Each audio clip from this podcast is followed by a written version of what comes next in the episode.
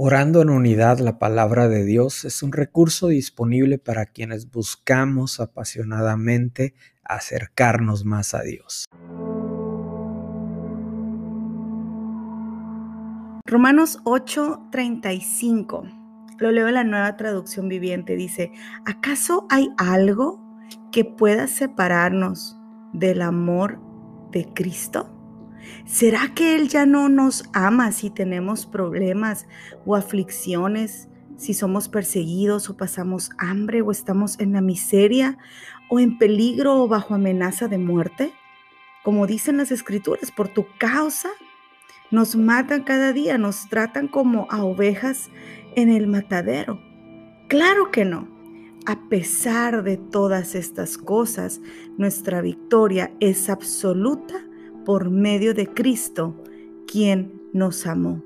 Y estoy convencido de que nada podrá jamás separarnos del amor de Dios, ni la muerte, ni la vida, ni los ángeles, ni nuestros temores de hoy, ni las preocupaciones de mañana, ni siquiera los poderes del infierno pueden separarnos del amor de Dios.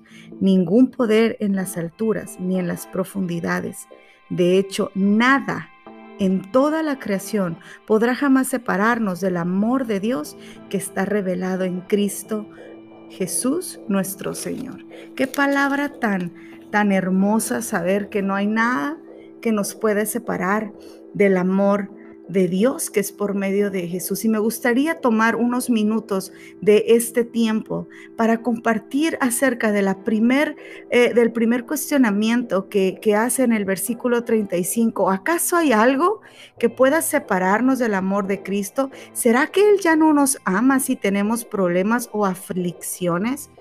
Y comúnmente escuchamos decir cuando nos está yendo bien, es que Dios es bueno conmigo, es que Dios es bueno y por eso eh, estoy viviendo en, en, bendición o me está yendo bien. Pero aquí cuando Pablo habla esto, ¿será que Él ya no nos ama si tenemos problemas? ¿Será entonces que cuando estoy atravesando una situación tan difícil en mi vida, Él ya, Él ya no me ama?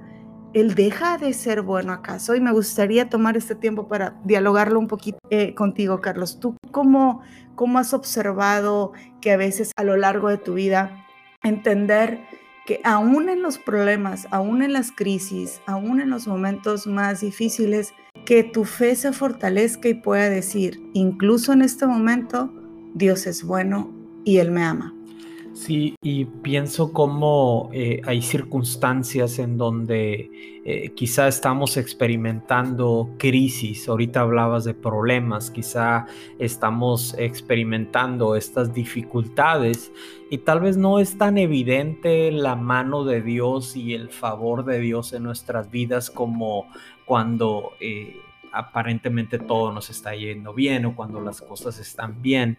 y pensaba cómo eh, nos habla el, profeta Habacuc y nos dice, aunque la higuera no florezca, eh, o sea, son, son pasajes de la escritura en donde nos confronta a, una, a un paso con Dios, aunque haya dificultades, aunque las cosas no vayan bien.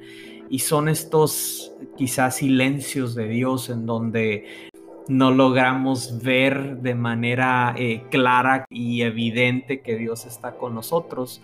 Sin embargo, Dios sigue siendo bueno porque Él así eh, lo prometió, así está escrito en su palabra, que su amor es incondicional, Él nunca nos va a dejar, Él siempre va a permanecer con nosotros, Él prometió estar con nosotros siempre, nunca dejarnos, nunca abandonarnos y me encantan estos nunca de los que está ahorita hablando Romano. Así es creo que muchas de las, de las ocasiones tendemos por nuestra naturaleza, ¿no? Eh, poder decir, híjole, igual y Dios ya no me ama porque ya no me escucha mi oración, porque ve y a veces uno está en ese momento que sientes una tras otra y una tras otra y, y no ves ahora sí que la luz al final del túnel, ¿no? Y puedes dudar bueno, es que entonces porque alguien, mira que bien a tal persona o mira a esa persona, Dios sí la ama, por eso le va bien. Y me encanta encontrar esta, esta palabra en la Biblia en donde nos anima. Y mismo Pablo, ¿será que Él ya no nos ama si tenemos problemas? ¿Será que Dios te deja de amar si estás atravesando una crisis? ¿Será que Dios te deja de amar si estás enfrentando una de las situaciones más difíciles de tu vida? No, porque nada puede separarnos del amor de Dios que es por medio de Cristo. Y creo que ahí es donde nosotros, a nuestra mente misma, que es la que nos trata de engañar, tenemos que recordarle, Dios me ama, aunque estoy viviendo una situación no favorable para mi vida posiblemente en este momento, pero Dios me ama él es bueno en todo tiempo. No hay nada que me pueda separar del amor de Él que es por medio de Cristo y que entonces nuestra fe se fortalezca sabiendo que aún en medio de esa situación, recuerdo cuando Sadrach, Mesach y Abednego fueron echados al horno de fuego y dijeron, nosotros creemos que nuestro Dios tiene el poder para salvarnos, pero aunque no lo hiciera, no nos arrodillaremos ante la estatua que se había levantado.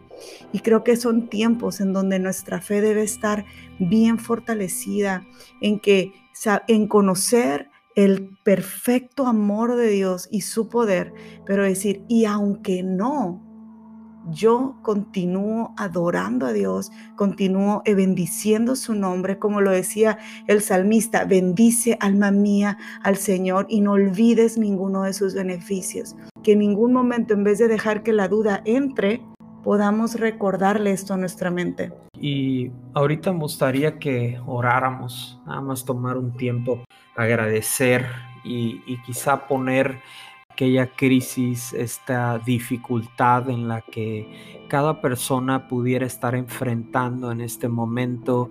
Padre, tú conoces a cada persona que está escuchando esta oración. Padre, conoces a cada persona que está enfrentando por estas crisis, por estos desafíos, estas dificultades, Padre.